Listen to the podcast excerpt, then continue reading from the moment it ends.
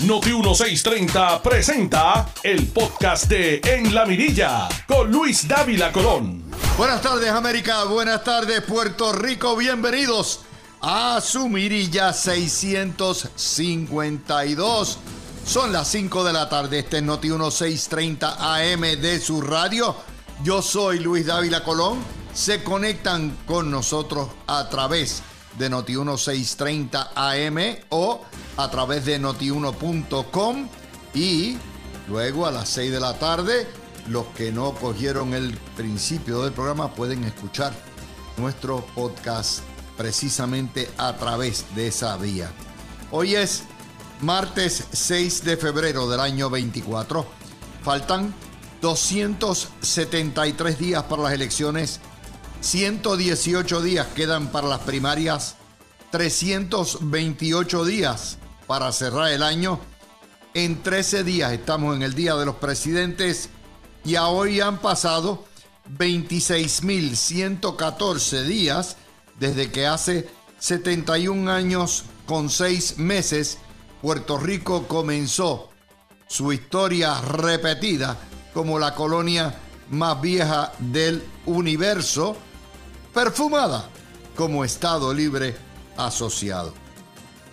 Estos son los titulares hoy en la mirilla. Transportación y obras públicas te la espeta doble.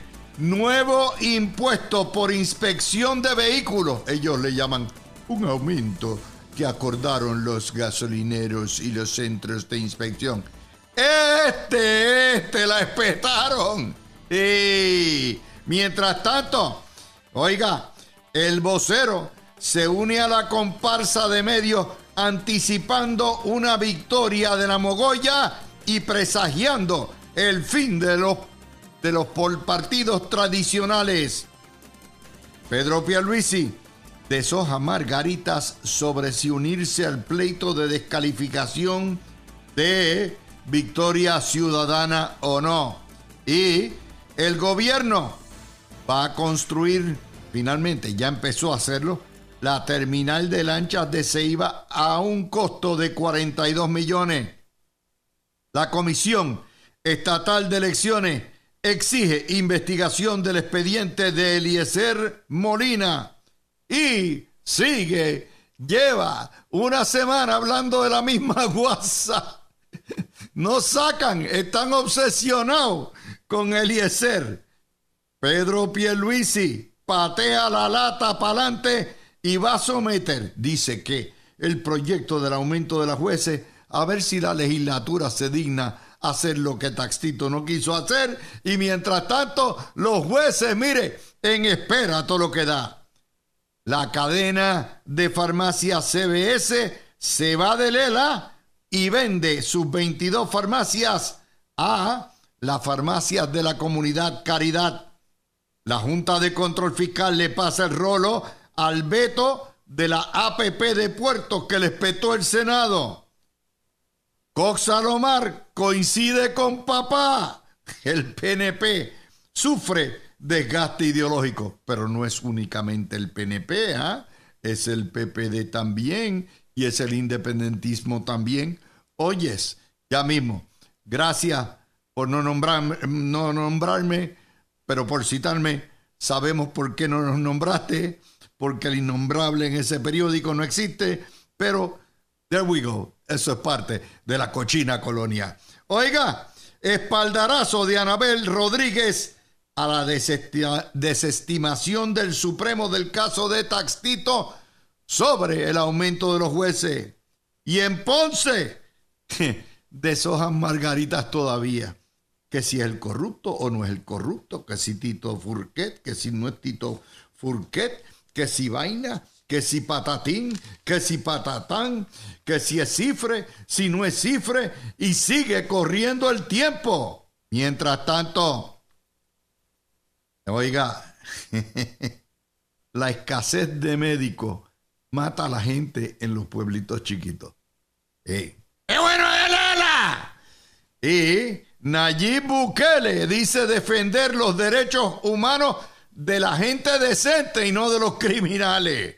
Óigame, tenemos hoy material por un tubo y siete llaves. Tenemos a Tony Zagardía, a Javier Vega Villalba y a Fernando Zambrana en nuestro panel legal de los martes. Hoy, martes 6 de febrero del año 24, aquí en su mirilla. Buenas tardes, mi gente. Lloviendo a todo lo que da, les recordamos, eh, si generalmente esto es tiempo de la seca, pero esos son en los tiempos antes del calentamiento global y antes del el niño. Hay aguaceros en todo Puerto Rico, hay inundaciones. ¿Y qué es lo que está pasando? El niño tiene trastocado el mundo entero, no es únicamente a Puerto Rico. Está igual la costa oeste que ha recibido el diluvio universal en todo lo que es California, Oregón, y lo mismo está pasando en Florida, que pasa un frente eh, dejando lluvia a otro. Esta es la época de la seca, tanto en el Caribe como en Florida, y sin embargo, esto es, número uno, un invierno más caliente, más lluvioso. Y en tiempo de sequía, que generalmente es la primavera en Puerto Rico, la preprimavera, pues tenemos aguaceros enchumbados todo el mundo de un día para otro. Así que todo el mundo tranquilito y, y prepárense que viene otro eh, para la isla de aquí a dos o tres días. Bueno, vamos a hablar un poquitito de las buenas noticias. No podemos eh, estar en, el, negativismo todos los días. Hoy anuncian que Puerto Rico rompió récord en estadías de habitaciones de, de hotel, sin contar los ingresos. Algo bueno que ha ocurrido después de la pandemia es que todo el mundo quiere viajar. Ya no hay épocas bajas del turismo en ninguna parte del mundo. Eh, ahora mismo usted va a París y a pesar del mal tiempo y del frío, está el turismo josco. Usted va a Madrid, le pasa lo mismo. Usted va a San Juan, San Juan está lleno a todo lo que da. Claro, aquí es la temporada alta, pero aún en la temporada baja, eh, la gente está bajando, la gente decidió que un día de esto viran la pata, un día de esto viene una pandemia, viene una bomba atómica, se va todo el mundo y que mire, no hay quien le quite lo bailado, la luz de adelante es la que alumbra y hay que cogerse su vacación y eso. Por lo tanto, el turismo mundial ha cambiado. Y en Puerto Rico, nuevamente, gracias a los trabajos que ha hecho turismo, eh, y la industria de crucero y el municipio de San Juan, eh, realmente hemos tenido un repunte enorme. La segunda buena nueva que les traemos es que por fin, por fin, por fin, los ciudadanos de Vieques, de Culebra, del este de la isla van a tener una terminal de lanchas decente y el gobierno ha empezado a construir en Ceiba, que es la ruta más corta, una vez se termine, se complete Mosquito, hacia Vieques, una terminal de 42 millones de dólares, que de hecho empiezan en 42 millones, terminan, esos son los estimados originales, cuando vengan a ver sobre 50 millones. Eh, una terminal de lanchas en Ceiba con un estacionamiento multipisos y otro aledaño para 500 automóviles y vienen cuatro nuevas embarcaciones. Esto quiere decir que cuando se termine se acabaron las carpas, el lodazal, todo aquello que pasaba. Y en realidad, de ahí a Fajardo son 15 minutos, básicamente por el expreso. Esto es, de hecho, eh, otro récord más. 1.5 millones de ciudadanos se montaron en las lanchas a Vieques y a Culebra el año pasado. Recuerden que la población de Vieques no pasa de 8.500 y la de Culebra 600 o 700 personas. Por lo tanto, estamos hablando eh, de la cantidad de turismo interno y del exterior que entra. Y Puerto Rico merece cosas eh, de así, de calidad, que tengan al fresco, que tienen hasta una cafetería, te va, disfruta en lo que espera su lancha y está ahí. Así que esa es buena. Sin embargo, le tenemos que dar las buenas con las malas. La secretaria de Transportación y Obras Públicas nos informa hoy que han duplicado el costo de la inspección de vehículos. De 12 dólares a 20, sin contar las misas sueltas, porque si le encuentran algo malo al carro y tiene que pasar la inspección, allá va y usted paga extra. Eileen Vélez, que es una de las peores secretarias de Transportación y Obras Públicas que hay, no las respeto, dice que es el reglamento, que, que no son ellos, que es que todos los gasolineros y todos los dueños de puestos de inspección se pusieron de acuerdo para subir los costos. Y la culpa es, de los gasolineros. Mire, no hay ley más estúpida que la inspección de los automóviles.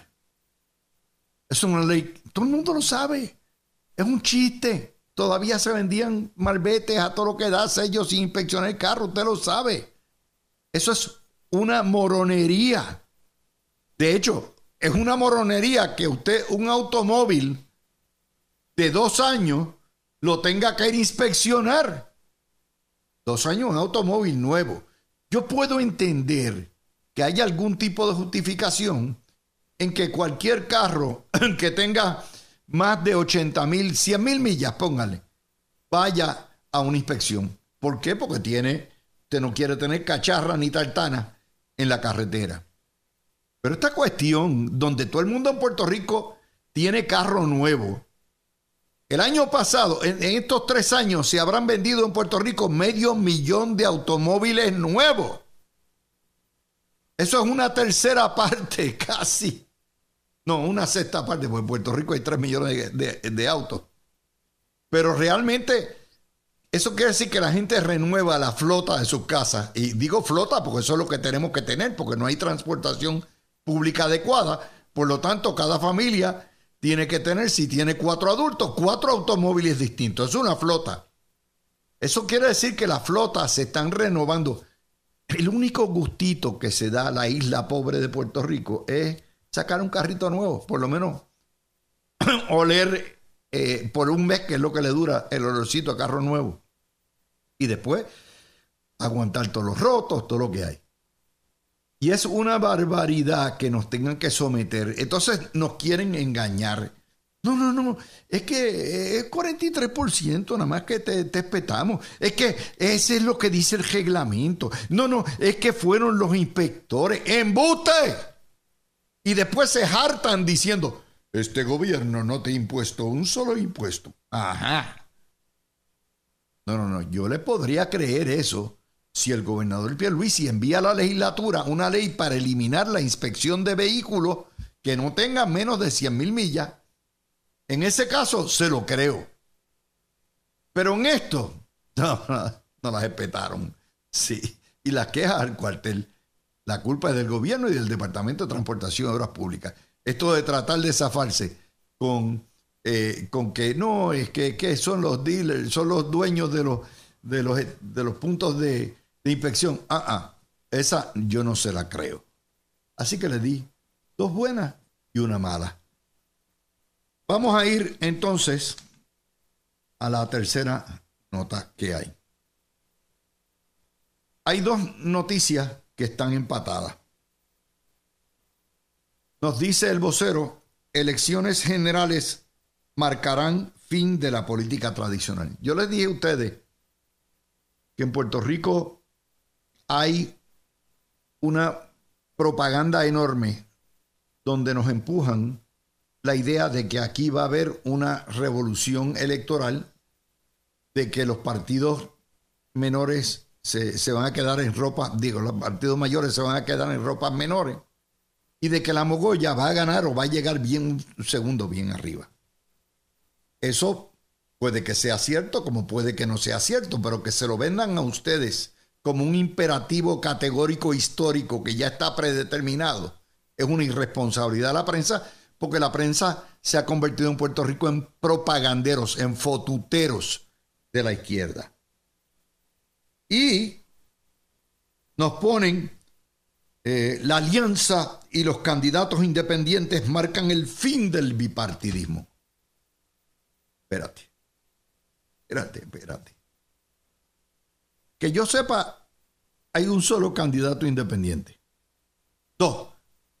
Uno que es Vargas Vidó, que es de verdad genuino, y otro que es un polizón, que es el legislador del Partido Popular, que Luis Raúl Torres, que se salió, pero que en realidad es un populete avergonzado, un independentista de eso, eh, avergonzado de ser popular, pero que sigue siendo popular, pero que no sale del closet y está ahí. Eso es todo lo que hay de setenta y pico de legisladores. De manera que esto es una falacia. Ah, que hay muchos que aspiran a ser eh, independientes. Eso es otro cuarto de hora. Que lleguen otro. Es bien difícil. Entonces se ha propagado la idea de que el bipartidismo va a ser sustituido por una cosa que se llama una alianza, que no es otra cosa que un bipartidismo que es hipócrita, porque son en realidad dos en uno, como el aceite, tres en uno, ¿verdad? Pero dos en uno, pero se mantienen separados para guisar de la nómina pública. Esa es otra falacia. Dos partidos sustituyen a dos partidos, pero en calidad solamente uno es un bipartidismo. Tercera falacia. El voto mixto es el voto inteligente, es el voto útil. Embuste. El voto mixto es la locura más grande que hay porque usted no le está dando poder a nadie. Usted está creando el caos y la anarquía que tenemos ahora. Cada vez que tenemos un gobierno compartido es un desastre. Puerto Rico es un desastre. Pero le venden ustedes por qué? Porque la familia Ferrer Ángel quiere que todo sea una anarquía y un caos. Cuestión de que ellos sean los reyes de la península, de, lo que hay aquí, de la ínsula barataria, ¿verdad? Y por lo tanto, mientras los partidos no tengan poder absoluto, pues la prensa rige. Ese es todo lo que hay de esto. Yo soy de los que creo que si usted quiere que la Mogoya gane, déle el voto a la Mogoya. Voten por cuanto candidato independentista usted puede haber en la Cámara, en el Senado, sus alcaldes.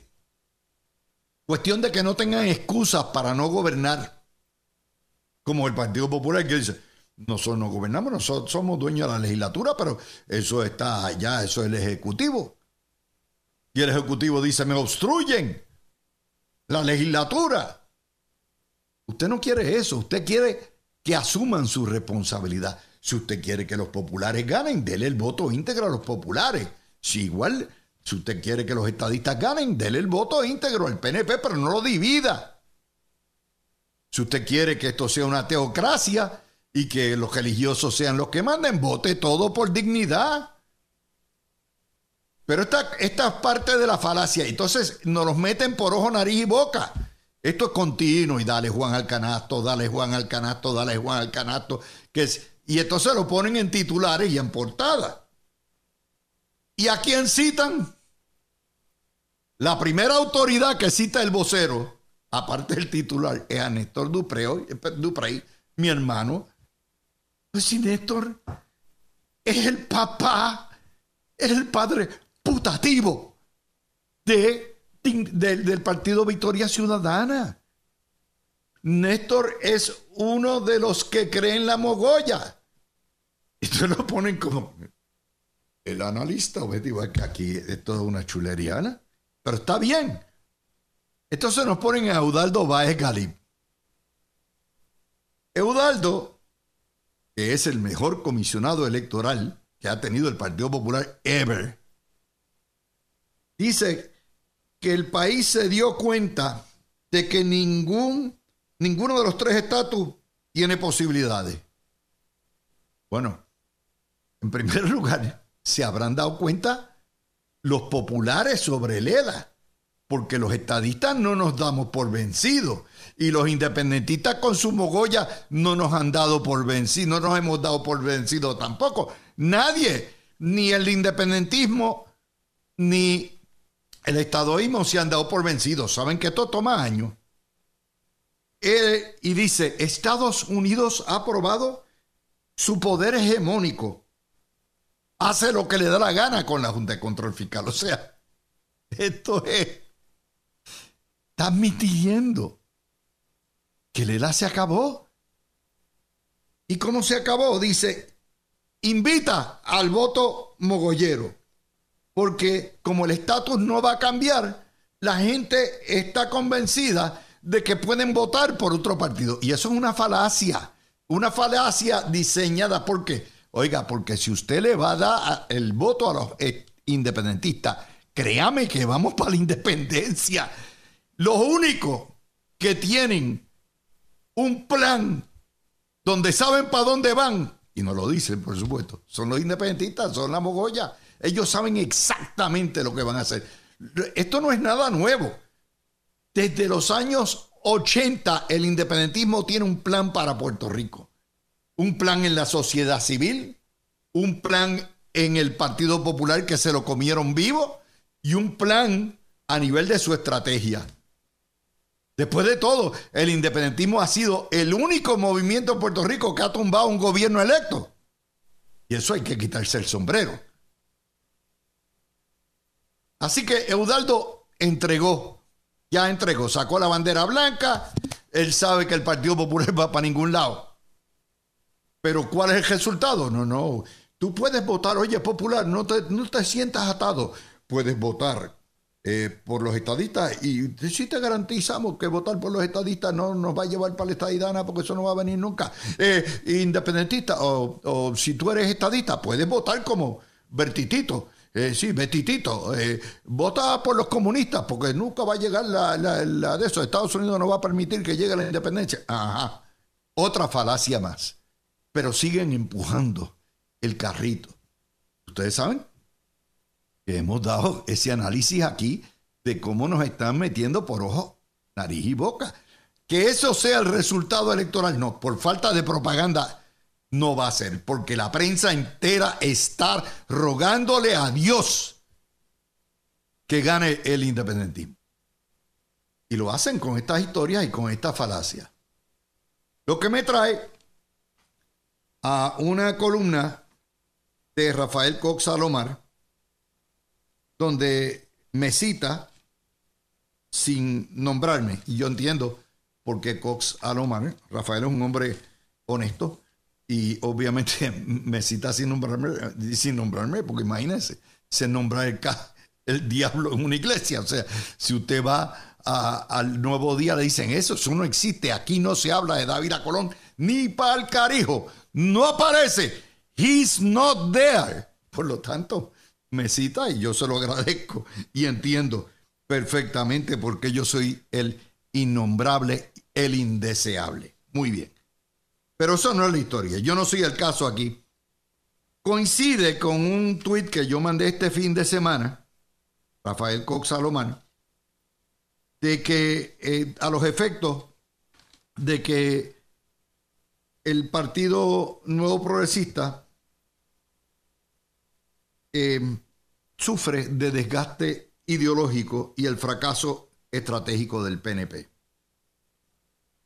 No es que yo lo diga, Ahí están los resultados. Ahí están los resultados. Eso no quiere decir que se debe dejar de trabajar por la estadidad si usted cree en ella. Pero el PNP tiene, ha fracasado ideológicamente en avanzar su ideal en los últimos 10 años, desde la primera vez, 12 años desde que obtuvo un mandato por primera vez, como ha fracasado el Partido Popular en desarrollar el ELA o en mejorarlo, como ellos han dicho, durante los últimos 80 años, como ha fracasado en independentismo en dos siglos tratando de convertir a Puerto Rico en una nación independiente. Eso no nos hace, ¿verdad? Pero yo brego con los míos, que son los estadistas, y yo digo, esto es lo que hay. Porque yo no soy ciego. Hay que ser honesto, intelectualmente honesto en esto. Y dice eh, que el elector promedio se ha dado cuenta de que se puede ser estadista sin votar por el PNP. Sí, los números demuestran eso en el año 20, el 40% de los votos estadistas no, eran, no votaron por el PNP. Sí, pero ¿qué pasa? Eso es peligrosísimo, porque si eso se riega, están los betititos de la vida. Ay, déjame votar por Juan Dalmau, él es tan, tan cute, tan chulito, y ese Natal qué curichulo es. Déjame votar por Natal, pues si no me van a llevar a la independencia. Y el popular dice lo mismo. Ah, pues si nosotros éramos socios en el meloneo, déjame votar por ellos, a ver si, si cambian toda esta poca vergüenza. Y nuevamente, eh, eh, la independencia, eso parte de una falacia, Cox. Y tú lo sabes muy bien. Y la falacia es la siguiente. Que un voto por la mogolla no va a traer la independencia. Y que los estadolibristas y los y, los religiosos y los PNP, que son estadistas, pueden votar tranquilamente por la mogolla porque no va a haber cambio. Ah, ah. Ah, ah. Ahí está Venezuela. Ahí está Nicaragua. Ahí está Cuba. Ahí está lo que le está pasando a, Colombia con Petro. Hello. Esta gente no tiene reversa. Esa es la falacia. Y entonces la, columna de Cox Salomar cuadra perfectamente con la portada de El Vocero. Así que con esa notita empiezo. Cuando vengamos vamos a entrar con los casos legales. Como ustedes pueden ver, hoy la madre en este programa del que hable de Eliezer Molina. Tú escuchas el podcast de En la Mirilla con Luis Dávila Colón por Noti 1630. Mis amigos, de regreso en esta segunda parte de la Mirilla de hoy, martes 6 de febrero del año 24. Vamos a empezar con los temas legales. El gobernador de Puerto Rico, después de la sentencia el juez Antonio Cueva y el Supremo la semana pasada desestimando el pleito de Tatito Hernández en contra del aumento de los jueces, hace eh, un un culum non pillare. Y básicamente lo que dice es que él cree que la legislatura tiene que legislar el aumento, implantar el aumento de los jueces y que él está considerando enviar a la legislatura un proyecto para que se diga cuánto le va a corresponder a cada categoría de juez y se implante. Pero claro, él reconoce que esto es un asunto legislativo.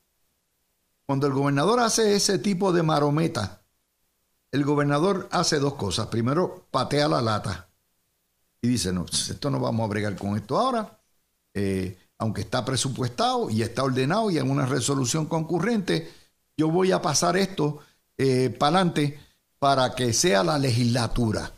Claro, el gobernador sabe que la legislatura está trancada porque aunque el Senado aprobó el aumento, Tatito Hernández está emperrado y dice que no y que de ninguna manera a todo lo que da, por lo tanto, es nuevamente números rojos. Trancado. Trancado. El gobernador pasó con ficha para todos los efectos prácticos. Pero eso saca de la ecuación al ente que ordenó, que confirmó que hay un aumento para los jueces, que la sentencia del juez Anthony Cueva, y que tiene ahora una sentencia que no puede ejecutar, supuestamente, porque ahora se supone que esto regrese a que el perdedor en el caso determine si hay o no hay un aumento. Esto es un chiste. ¿Sabe por qué es un chiste? Porque todo lo que tiene que hacer el juez que radicó la demanda y la asociación de la judicatura es tan pronto venga final, firme, inapelable, la determinación del Supremo en unos 20 días, decir, ejecute. Envíeme, encuéntreme ahí causa por la cual la OGP no debe desembolsar el dinero. Y entonces vendrá el lío de cómo se reparte. Bueno, pues la juez presidenta que bregue con eso. Pero hay un aumento. Y no dar el aumento con eh, todo este tipo de, de marometa jurídica es no cumplir. Yo a veces no entiendo a Pedro Pierluisi, no lo comprendo, no lo entiendo. Esto es devolver el problema a los que causaron el problema. Pero ahí estamos. Empiezo con Javier Vega y tengo a Fernando Zambrana con esta cuestión del aumento y, el pateo de la lata. Javier. Pues saludos a ti Luis, saludos a Fernán que está aquí con nosotros y a todo el público que nos, siempre nos sintoniza. Eh, pues mira Luis, yo tengo que confesarte que cuando leí las expresiones del gobernador, lo que pensé fue que algo se tiene que haber quedado fuera de, de, la noticia o, o, tiene que haber, tiene que ser que las palabras del gobernador pues no fueron recogidas correctamente por el periodista, porque es bien como tú dices. O sea, aquí estamos ante una sentencia del Tribunal de Primera Instancia que determinó que entró en los méritos del asunto y determinó que la resolución conjunta de presupuesto cualificaba como una ley especial este bajo su interpretación y que ya el aumento estaba legislado y que le correspondía, ¿verdad?, a los jueces y estaba hasta aprobado por la Junta de, de Supervisión Fiscal y todo y era parte del presupuesto. Tatito Hernández trata de apelar esa determinación ante el, ante el Tribunal de Apelaciones y luego entonces se certifica para que el Supremo se lleve el caso. El Supremo no tuvo que entrar en la controversia eh, eh, en términos este, sustantivos, porque el Supremo, por lo cual desestima el recurso, es porque Tatito no notificó a todas las partes que, debían haber notificado. Y eso, en, en, términos de lo que son los recursos apelativos, eso es fatal. Y, y, te, y, ¿verdad? y el, recurso de, que, que no cumpla con notificar a todas las partes se desestima procesalmente.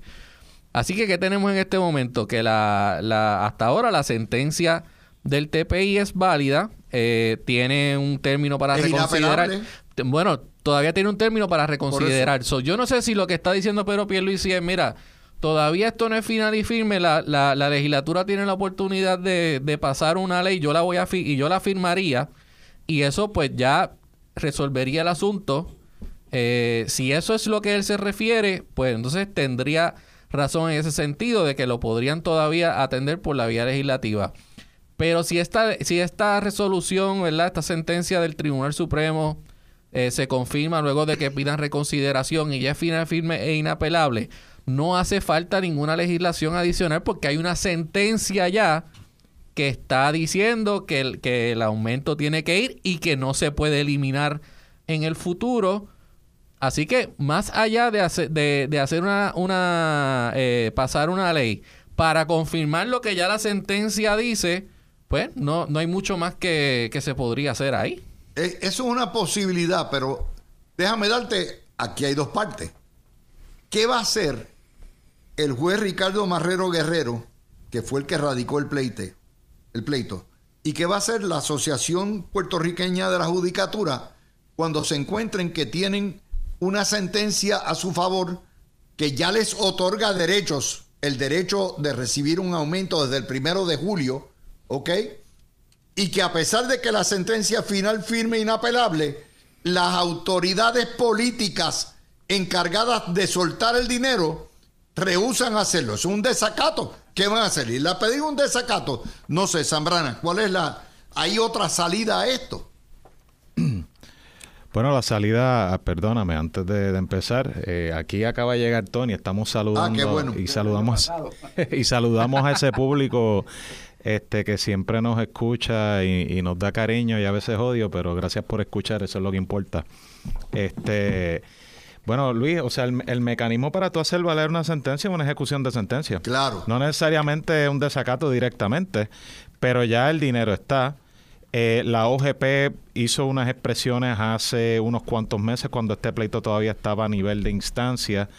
Eh, de que lo que faltaba era, no me acuerdo eh, procesalmente qué era, pero que no estaba muy claro cuándo es que los fondos estaban, o yo no sé qué, pero todo el mundo sabe que el dinero está, que es cuestión de que el, la Oficina de Gerencia y Presupuesto y el Departamento de Hacienda gestionen el desembolso de esos fondos y ya.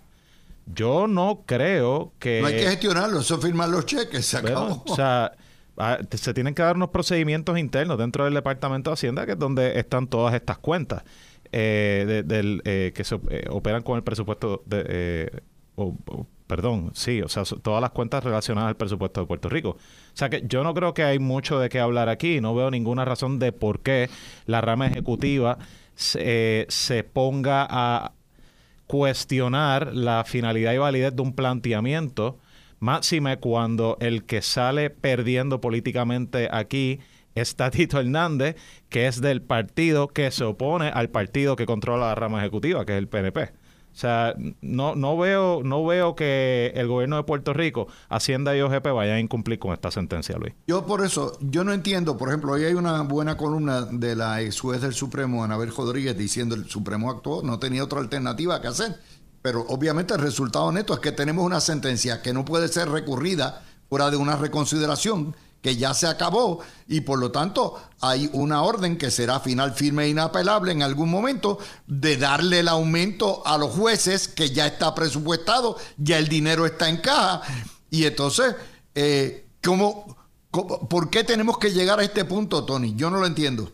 Mira, saludos Luis, este no te escuchaba por lo menos aquí en el programa desde el año pasado, aunque te escucho, te había escuchado desde mi casa y a Fernando y a Javier. Mira, yo esta mañana, yo creo que esta, misma estación me hizo una, entrevista sobre ese tema. Yo creo que está todo hecho, está todo dicho. Los fondos existen. Eh, la Cámara, por una cuestión de vendetta nuevamente, no los le, le metieron una píldora venenosa. Eh, ¿qué, ¿Qué va a hacer el Supremo? Atiende un caso, no se pueden inhibir todos los jueces. Y lo resolvieron y los que radicaron el caso aparentemente incumplieron con unos con el protocolo de cómo se radican de notificación y se lo desestimaron. Eh, eso es final y firme porque de ahí tú no puedes apelar a nada. El Supremo, salvo unos casos bien específicos, tú puedes apelar al Supremo de los Estados Unidos, pero esto no es un asunto federal. ¿Y si no le diste jurisdicción más? Y si no, correctamente. Así que yo creo que es un asunto final y firme. Eh, como tú dices, lo que falta es que se completen unos procedimientos internos en Hacienda y yo no sé si ese presupuesto se lo pasan a la rama judicial directamente o Hacienda es el que lo maneja. Ahí no, no estoy claro, pero que se empiezan a pedir los cheques. Yo, yo no entiendo, o sea, lo que no entiendo es la lógica del gobernador. ¿Cómo tú le vas a devolver la lata del problema al tipo que causó el problema en lata? O sea, ¿cómo, cómo, cómo queda el gobernador frente a esos jueces?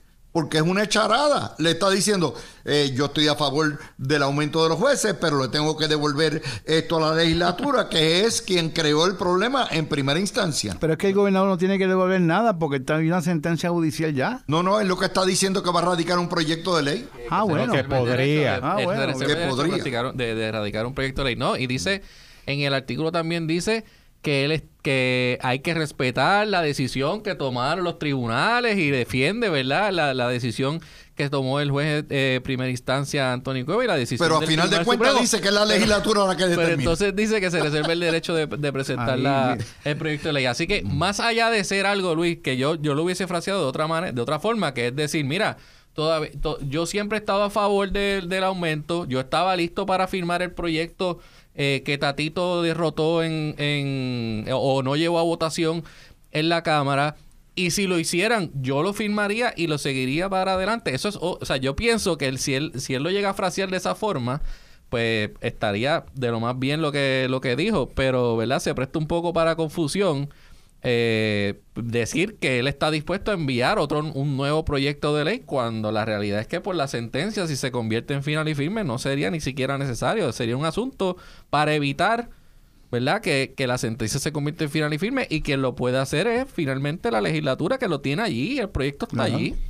Pero lo bueno que tienen los jueces es que si tienen que pasar y esperar buen rato por lo menos tres o cuatro meses más en lo que llegue pero cuando le llegue el bono retroactivo que van a recibir va a ser sustancioso. Con eso todos ya pueden planificar sus vacaciones este año. Porque se pueden ir a Turquía, se pueden ir a Perú, a donde ustedes quieran. Porque eso está ahí garantizado. Yo no veo cómo no se lo pueden pagar. Mira Luis, por eso es que yo he dicho que los gobernadores populares PNP nunca han tenido unos buenos portavoces de prensa. Confunden lo que es un oficial de prensa. Yo tenía oficiales de prensa en justicia, tenía dos, uno interno y uno afuera que era doña Migdalia Rivera. Eh, pero yo antes de hablar, yo hacía un pequeño screening con mis asesores legales. También tenía un asesor legal adscrito a la oficina del secretario. Los gobernadores que tienen fondos necesitan portavoces de prensa. En Estados Unidos, claro, el budget es mucho mayor. Los presidentes tienen portavoces de la presidencia en temas específicos y son tienen más tienen más conocimiento muchas veces que los presidentes o secretarios de política O- pública correcto. como lo era Jamón Rosario como era Ramón Rosario en un momento dado yo no recuerdo si Álvaro Álvaro Cifuentes cumplía con eso también sí también lo hacía. Aníbal José era muy efectivo también.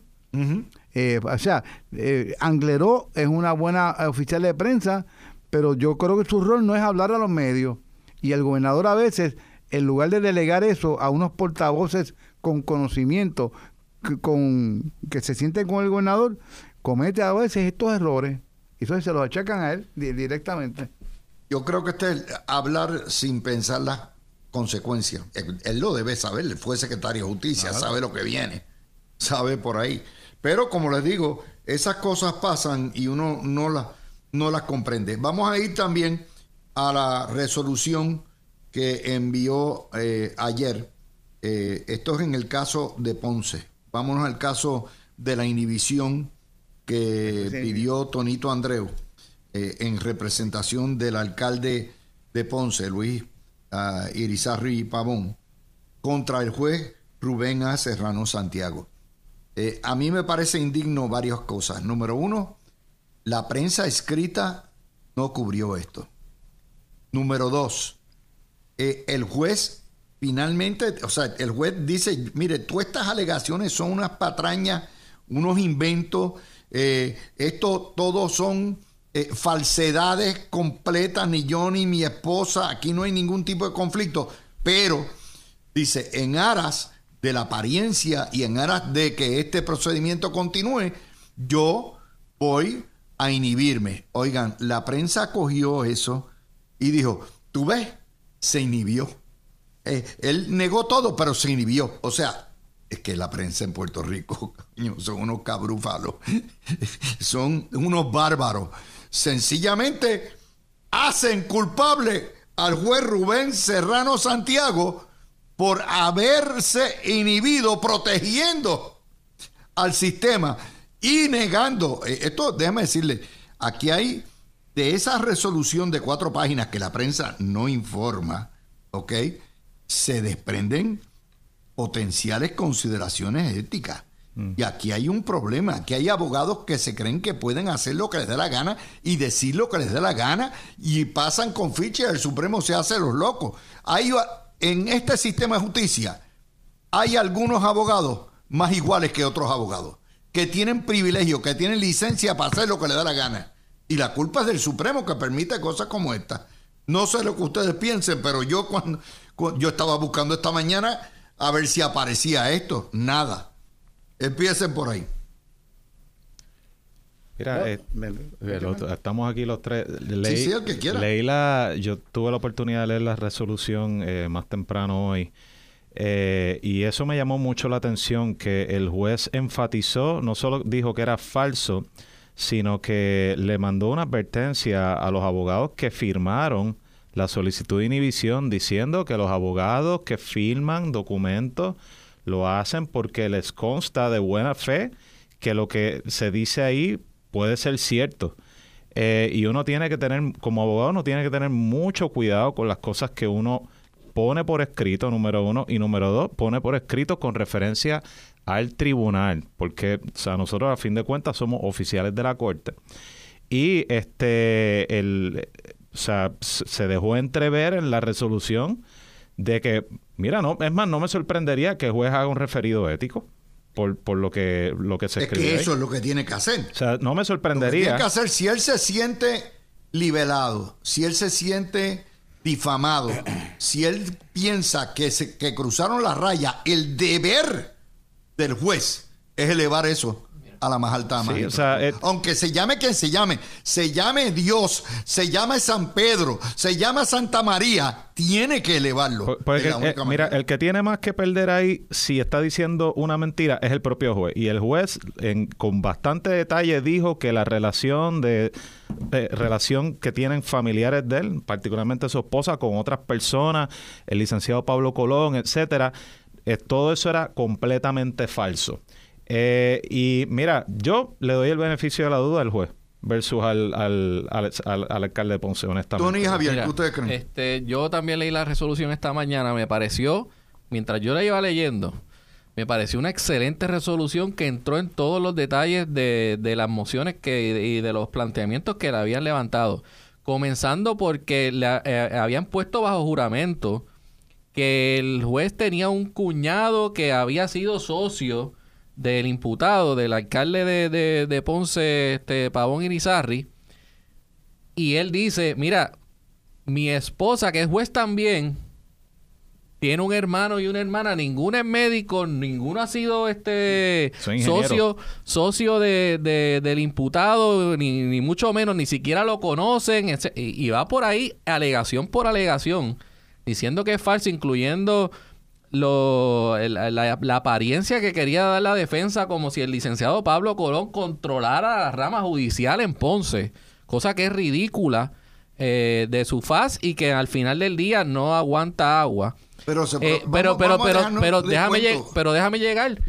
Y yo voy leyendo todo esto y yo digo, aquí lo que viene, o sea, es un tutazo para la de- para, para los abogados y para el, y para el, el imputado.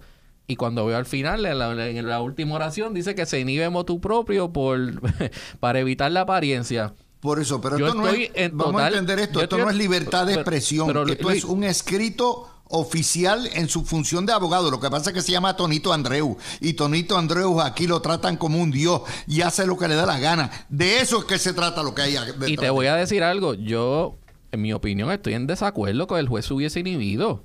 Yo, yo estoy en total, absoluto desacuerdo porque no tenía ninguna razón para inhibirse, ni siquiera existía ninguna apariencia eh, que tú pudieses decir luego de yo leer esa resolución. Eh, y al final del día le termina dando a la defensa lo que quería. Lo que pasa es se que esta cosa- caso. Cuando a ti Eh, te difaman en tu carácter profesional y te libelan y empieza la opinión pública y tú ves a la prensa, créeme, la presión es enorme sobre tu familia, sobre tu psiquis. Yo entiendo perfectamente al juez. Pero, jue- Lo pero Luis, lo que pasa es que entonces le estás dando, yo en, en mi opinión, le, le está dando eh, razón para que en el futuro otros abogados traten de hacer la misma artimaña. No si, lo, no si eleva esta querella ética. bueno, activa, no- yo no te estoy diciendo, yo no estoy diciendo que, que, que aquí hubo una, una falta ética. Yo sé que hay un deber de tratar de cerciorarse lo más posible de que lo que te está diciendo el cliente es cierto. Y eso, de ahí brincar a que, a que hubo una falla ética, pues no, no lo puedo afirmar. Lo que sí te puedo afirmar es que si, al- que si yo veo este, este tipo de, de- de solicitudes de inhibición, eh, y y al- aunque no hay ninguna razón para inhibirse y la resolución así mismo lo establece, termina inhibiéndose como quiera, yo creo que el efecto disuasivo que podría tener que el juez no se hubiese inhibido, pues se queda cancelado, queda cancelado. Eh, Tony, Mira, aunque esto yo lo he visto en el pasado, que jueces le piden la inhibición no al lugar, pero para, para evitar que esta, el juez se convierta en una figura controversial en el proceso, ellos deciden salirse, no porque tú me lo pediste, sino porque yo me, voy a salir. Pero como dice Javier, el, mensaje cuál es, como quiera el abogado consiguió lo que estaba pidiendo. Ahora, este, este caso ha sido tan mal manejado por dos abogados competentes, como son Prieto, y Tonito Andreo, no sé si hay otro más, me disculpan.